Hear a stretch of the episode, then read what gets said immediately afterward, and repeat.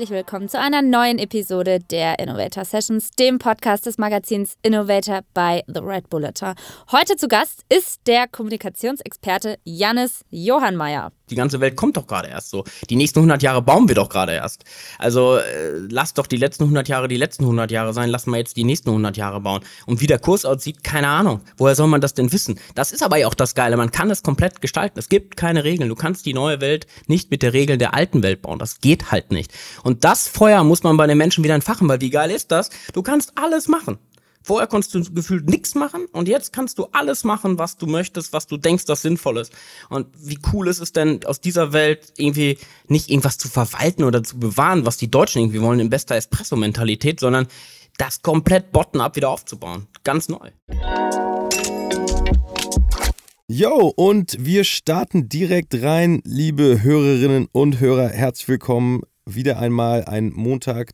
Und für die, die noch nicht dabei waren, einmal kurz und knackig, was wir hier eigentlich jeden Montag so machen.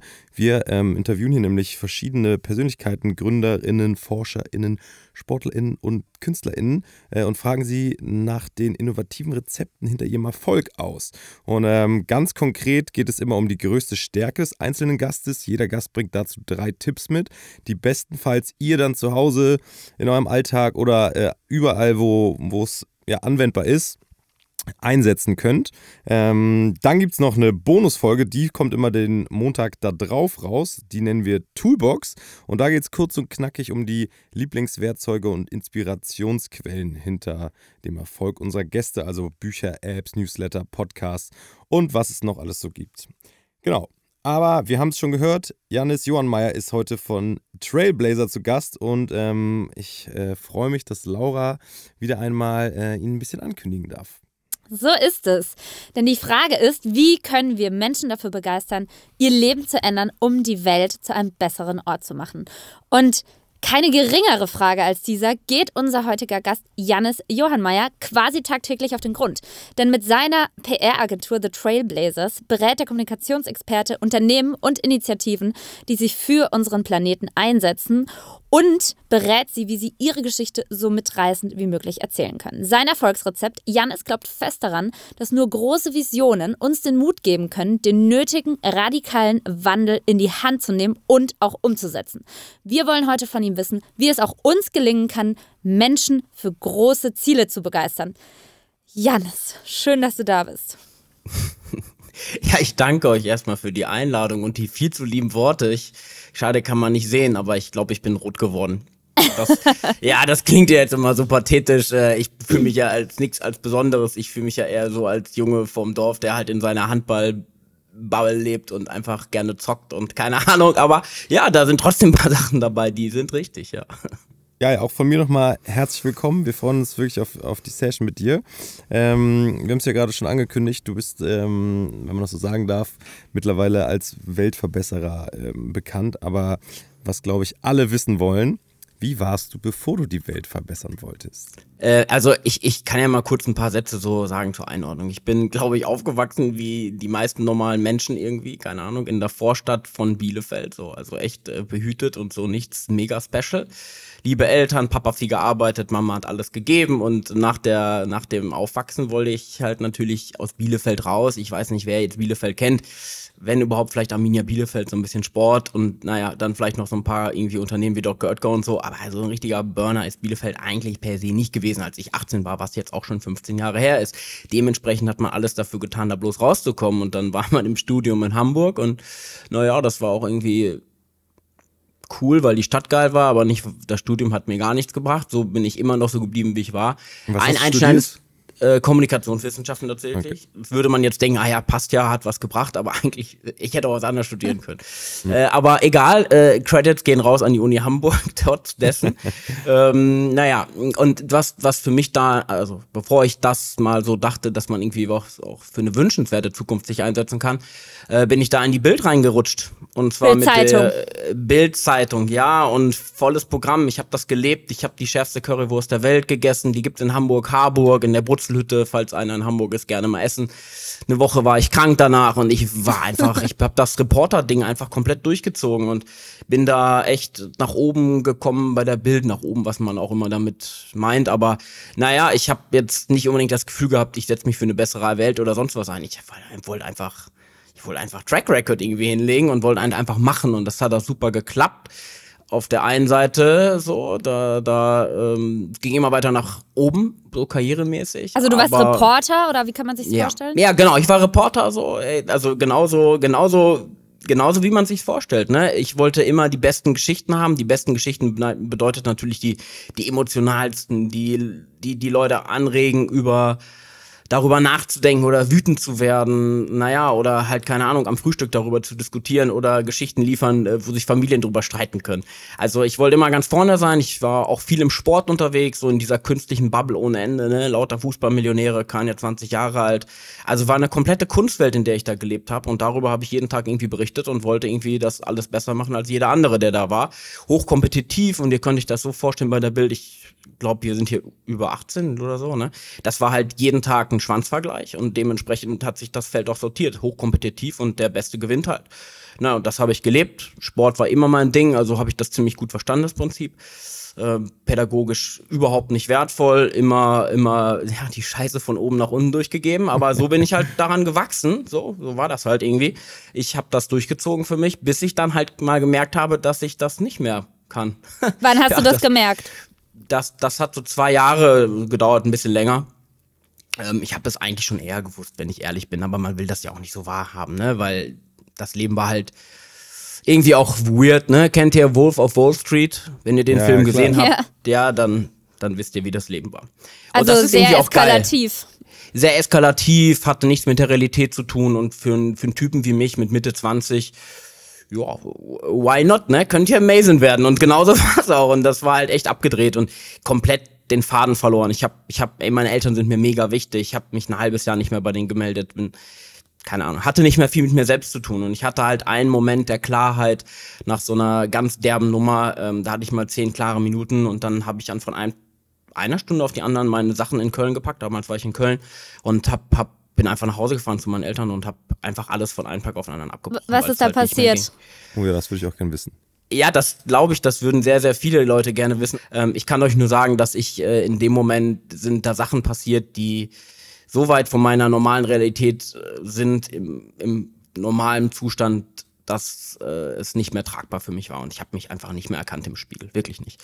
Und okay, äh, das, das, das hatten, ich war danach auch echt in psychologischer Behandlung. Das würde ich heute eigentlich krass. mal gerne noch immer noch sein. Ja, das war, das war, das. Also ich, wart ihr schon mal im Psychologen? Ich kann das nur empfehlen übrigens. Ne? Nicht nur ja, also ich bin, ich ähm, bin ein großer Fan davon, da auch da nicht hinzugehen, wenn es dir nur beschissen geht, sondern es ist genau. ja Mental Wellness.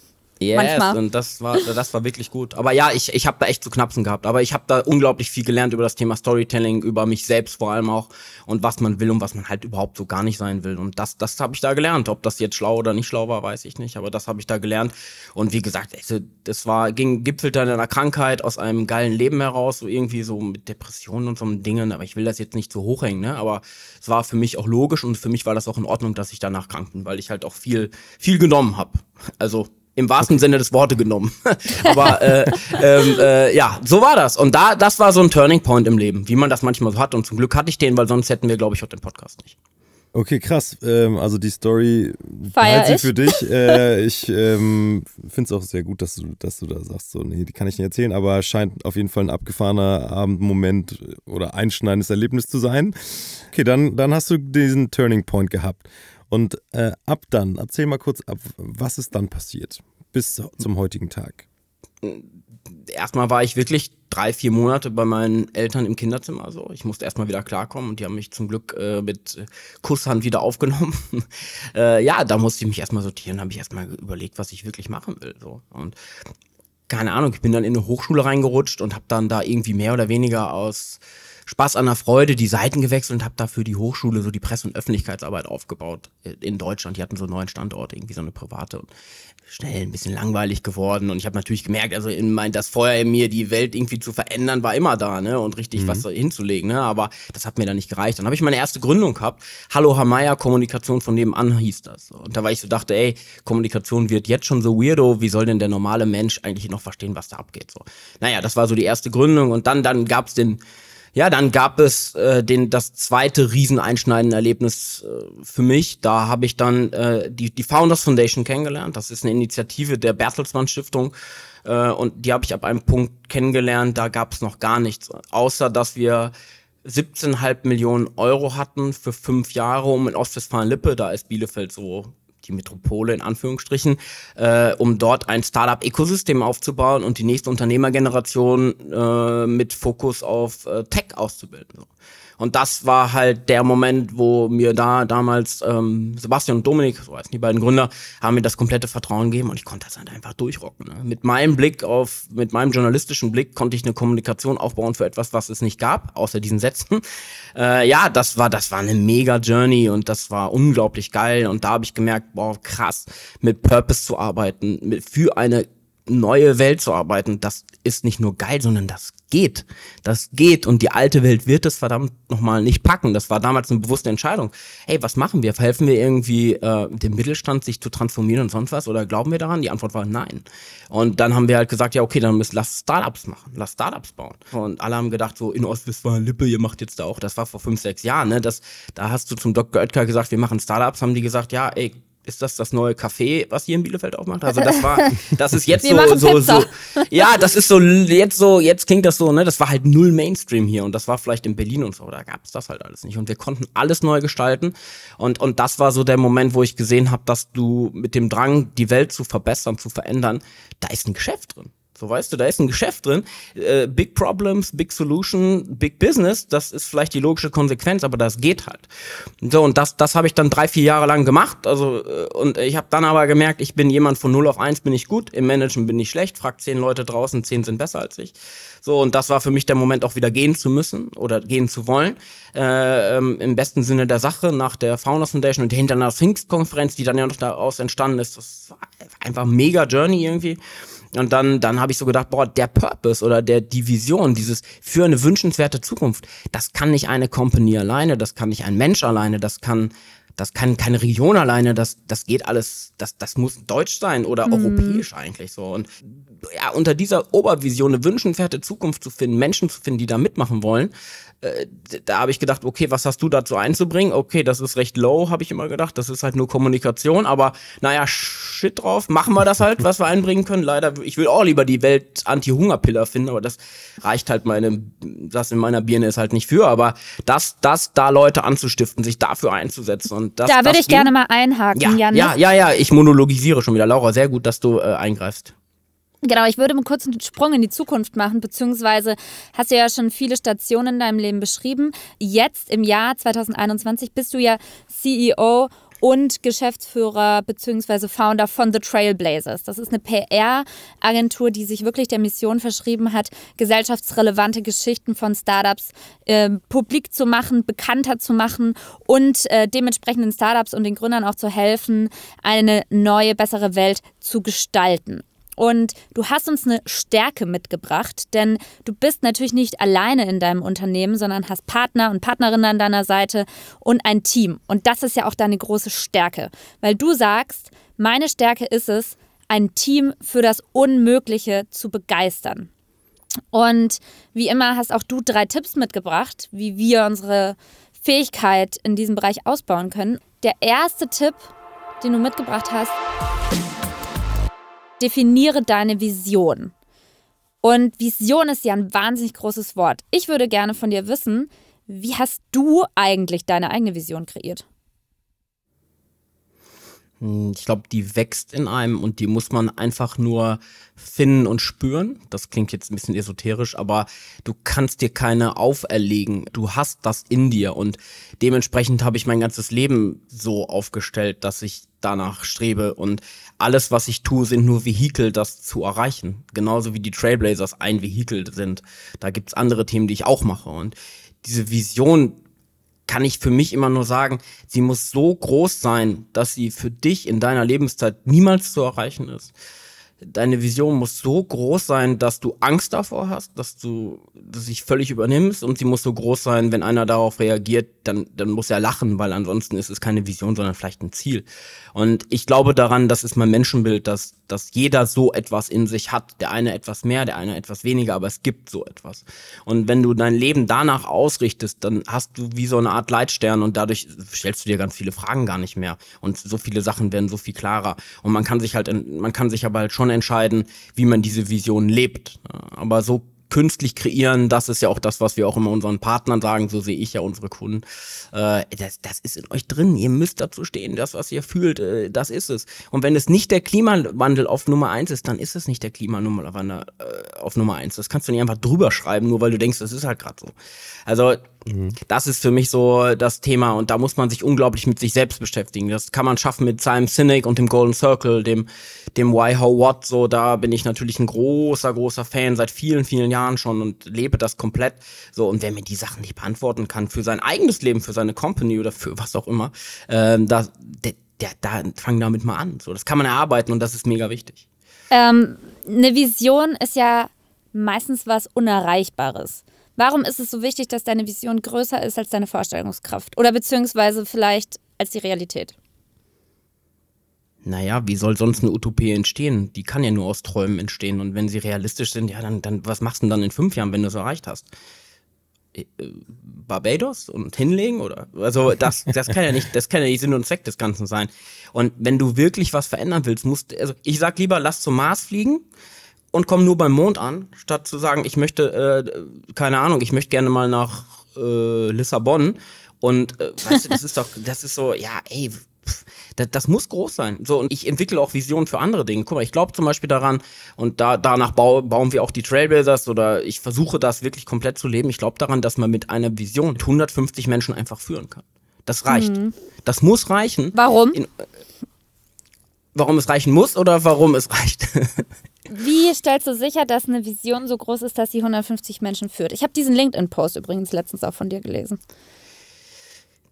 Ja, wie stelle ich das sicher? Das ist natürlich schwierig. Wie stelle ich sicher, dass eine Vision aufgeht? Weiß ich ja nicht. Ne? Also ähm, ich stelle sicher, indem ich wirklich so groß denke und dann schnell auch in den Dialog mit den Menschen gehe und die Menschen um mich scharre oder versuche zu begeistern, die das auch so spüren. Und wenn man das so klar wie möglich nach außen trägt, dann kommen die Leute dann das sind nicht nur Leute, die bei dir arbeiten wollen, das sind auch Leute, die, die unsere Partner werden wollen, also für die wir arbeiten können und mit denen wir gemeinsam ihre Ziele erreichen können. Das Feld sortiert sich von ganz alleine. Der, der, der, so, und du merkst, ob eine Vision die Leute fasziniert oder nicht. Vielleicht sind das schlechte Indikatoren oder auch gute, das weiß ich gar nicht. Aber keine Ahnung, wir hatten irgendwie mal ein, zwei Stellen grausam ausgeschrieben. So grausam meine ich damit jetzt nicht besonders professionell, sondern eher, was haben wir gefühlt. Hey, und wir sind jetzt nach einem Jahr kann, wir sind jetzt so 15 Leute, was irgendwie für eine PR-Agentur wirklich schon recht schnell und viel ist.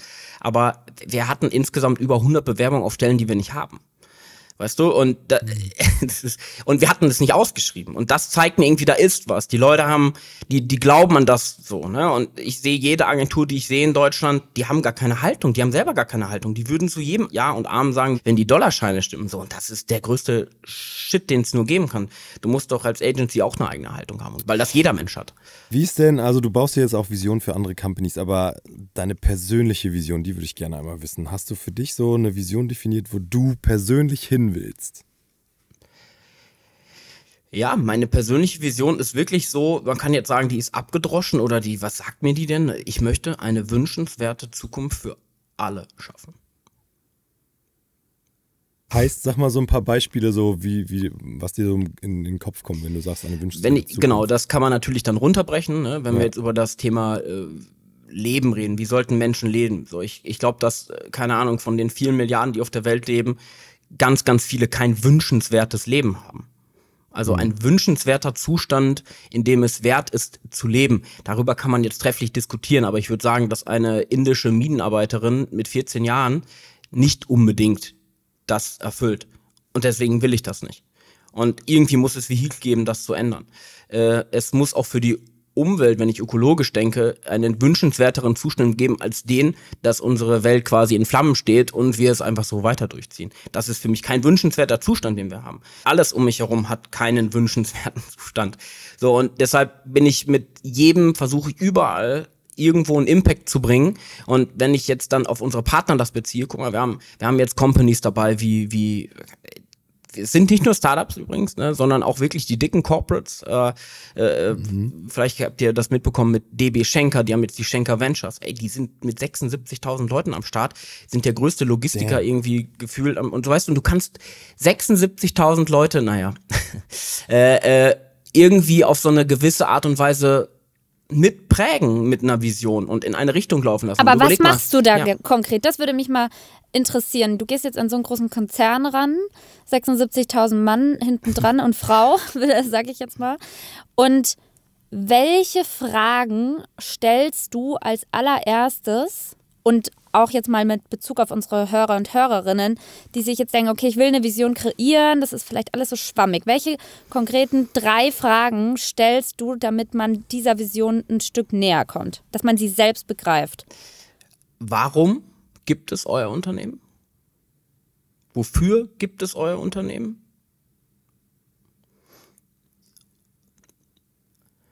Und was ist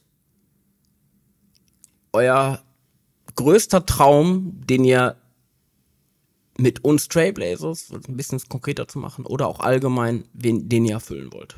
Wie lange braucht man als Unternehmen, diese drei Fragen zu beantworten? Kommt auf die Menschen an. Das kann ich nicht am Unternehmen festmachen. Es kommt total auf die Menschen an. So bei DB Schenker, die erfinden sich neu mit ihrem Schenker Ventures. Da gibt es Menschen, die da, da stellst du die Frage und da kommt eine Antwort. Es gibt aber auch andere Menschen bei anderen Unternehmen, da kommt erstmal gar nichts, obwohl sie das in sich drin spüren. So, ähm, grundsätzlich sage ich, brauchst du, keine Ahnung, um es mal vielleicht unsere Erfahrung ist aus dem Jahr, dass man für diesen Prozess, um einen Arbeitsstatus zu haben, wo 80 Prozent erreicht ist, wo man dann noch ein bisschen was hoch und runter drehen kann, da brauchst du so vier bis sechs Wochen für. Mhm. Das ist jetzt relativ greifbar, glaube ich. Ja. ja. Deine Stärke war ja, wie gesagt, Menschen zu begeistern für Unerreichbares, könnte man sagen. Und die zweite Stärke, die du dafür mitgebracht hast,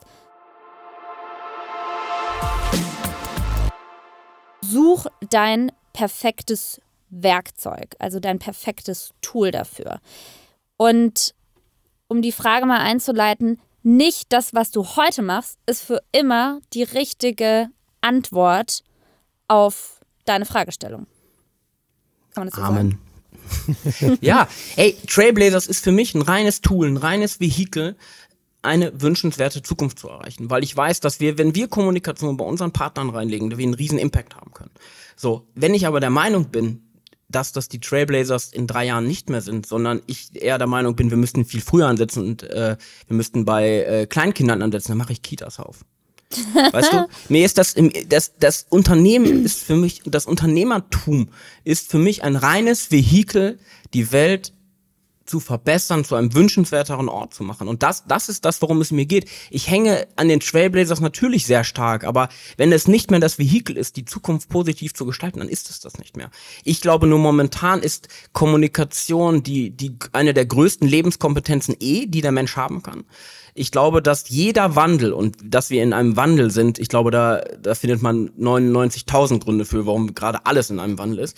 Die, die Grundlage für einen Wandel und Basis und Anfang ist Kommunikation. Wenn du die Menschen da nicht mitnehmen kannst für deine Vision, für deinen, für die neue Welt, die entsteht, dann brauchst du gar nicht weitermachen. Und das ist ein kommunikatives Thema.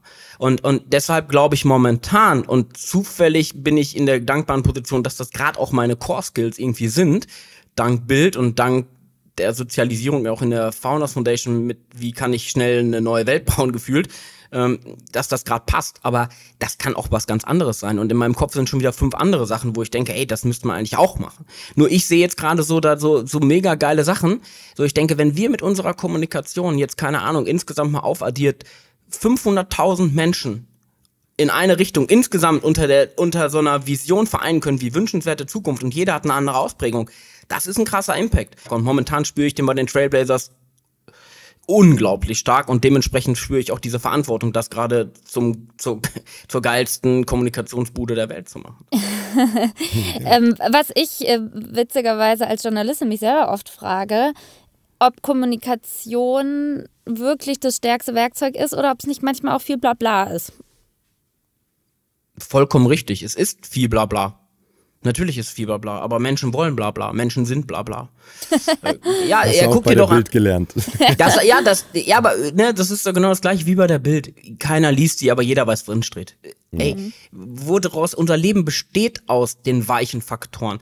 Wenn ich mir das angucke, ich komme jetzt, ich kam jetzt mich, durfte mich jetzt auch viel mit Psychologie und Co. beschäftigen, ohne da in irgendeiner Form Anspruch darauf zu haben, das verstanden zu haben. Aber ey, unsere Entscheidungen werden äh, im, im limbischen System getroffen und das ist rein emotional. Der Ratio, der Neokortex, der, der, der, der, der, das ist so, da, da ge- gewinnst du keinen Blumentopf mit. So, das ist doch, guck dir doch die äh, ganze Thematik um rund ums Klima an. Die Fakten kennen wir alle, aber trotzdem ist es uns mehr oder weniger noch egal. Das muss mit Emotionen gekoppelt sein. Und wenn du die Menschen nicht begeisterst für Dinge oder äh, wirklich mal äh, echt da auch mal eine Dialogform anbietest, dann wirst du die Leute verlieren. Den kannst du dir die Fakten um die Ohren hauen, wie sie wollen. Da ändert sich das Leben kein Stück. Und deshalb ist für mich Kommunikation eben da der riesen, riesen, riesen Schlüssel zu. Nur äh, die meisten verstehen Kommunikation eben total falsch. Äh, aus meiner Sicht so, die wollen irgendwie so einen Monolog vor Publikum machen. So, das, das kann es nicht sein. So, es muss immer schon dialogorientiert sein. Und Kommunikation ist die Urform dass Menschen überhaupt irgendwie aus meiner Sicht so sind, wie sie sind, Interaktion und so.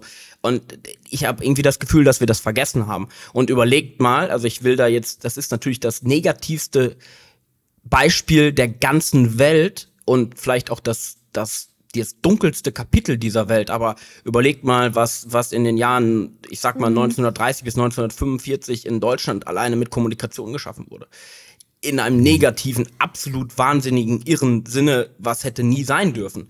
Aber nichtdestotrotz war da Propaganda das Mittel, was überhaupt ermöglicht hat, eine Menschenmasse hinter sich zu bringen. Denn man denkt ja immer so, ja, es ist doch nur so ein Blabla-Thema, aber wenn man sich da mal anguckt, was dann wirklich passiert, wenn Kommunikation angewendet wird, und zwar krass von, Pro- von Profis, dann ähm, sieht das Spiel auf jeden Fall schnell anders aus.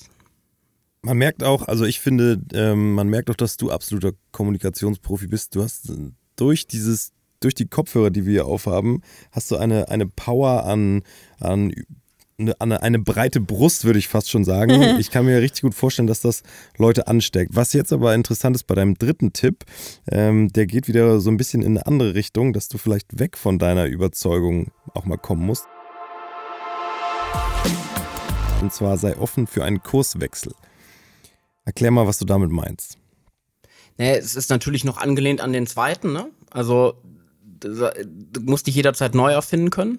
So, das never fall in love with your idea. Wenn sie Bullshit ist, dann ist sie Bullshit geworden. Überlegt euch mal, wie viele Unternehmen an ihrer Idee noch festhalten, obwohl sie wissen, dass sie Bullshit ist. Äh, ich, wa, was meine ich mit Kurswechsel? Ich glaube, ich meine damit mehrere Ebenen. So, das ist,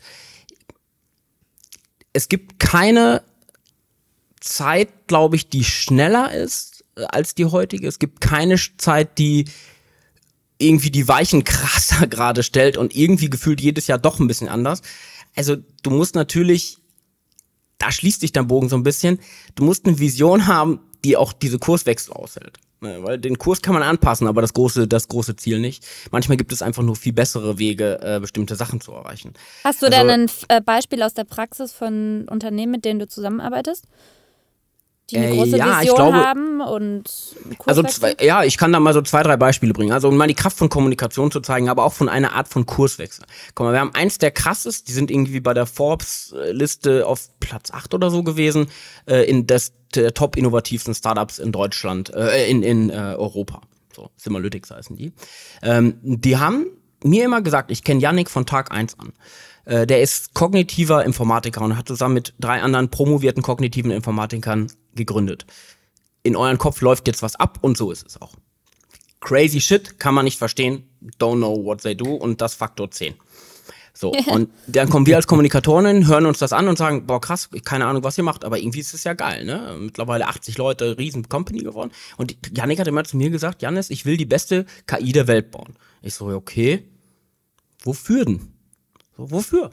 Was, was, was soll, das, soll das sein? So, und das ist die Hauptdenke übrigens der Unternehmen. Die wollen irgendwie das geilste Produkt für irgendwas bauen. Wen interessiert denn das?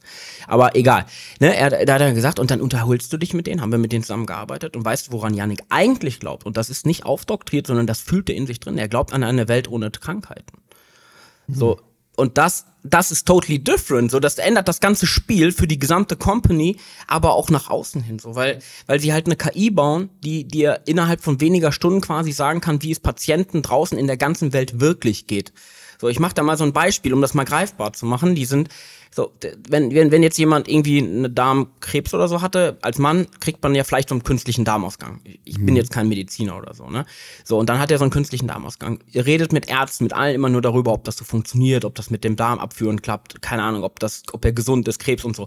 Aber wisst ihr was? So, die haben im Symbiotics hat rausgekriegt, innerhalb von wenigen Stunden, nachdem sie Pro das Projekt angefangen haben, dass 80 Prozent der Männer, die das haben, impotent sind. Weil sie keinen Hoch mehr kriegen, weil sie sich nicht mehr, nicht mehr ansprechen fühlen. Mhm. Was ich mir relativ schnell auch vorstellen kann, dass das irgendwie complicated ist, so, ne? Und das wusste aber kein Mensch. Die, weil die Menschen nicht wissen, wie es den Patienten geht. Und wie schön wäre doch eine Welt, wenn der Arzt einfach nur zu, der, äh, zu dem Moment einfach hinlegen würde, hier ist deine, das Rezept für deine Viagra-Pille. Ja. Wir wissen, dass 80 Prozent der Leute echt damit Probleme haben, so, so macht das. So, und das verändert doch die Welt komplett. Und das hat die KI geschafft, weil sie so super schlau ist. Aber es geht doch um den Impact für die Menschen. Und das ist vielleicht auch alleine nur ein Kurswechsel in der Kommunikation. Was ich auch anderes, spannend finde, ja, oh, ne? Nee, also ich meine, theoretisch, wenn du sagst, sei offen für einen Kurswechsel, könnte es auch bedeuten, wenn der jetzt morgen eine Pille erfindet, die alle Krankheiten heilen würde, dann wäre auch damit seine Vision erfüllt. Absolut. Hm. Natürlich. Und, und deshalb denken die auch weiter. Deswegen wollen sie das, dann machen sie Kooperation mit, mit Big Pharma Companies, weil die nun mal die Medikamente entwickeln, gehen das jetzt mit Ärzten ein. Ja klar.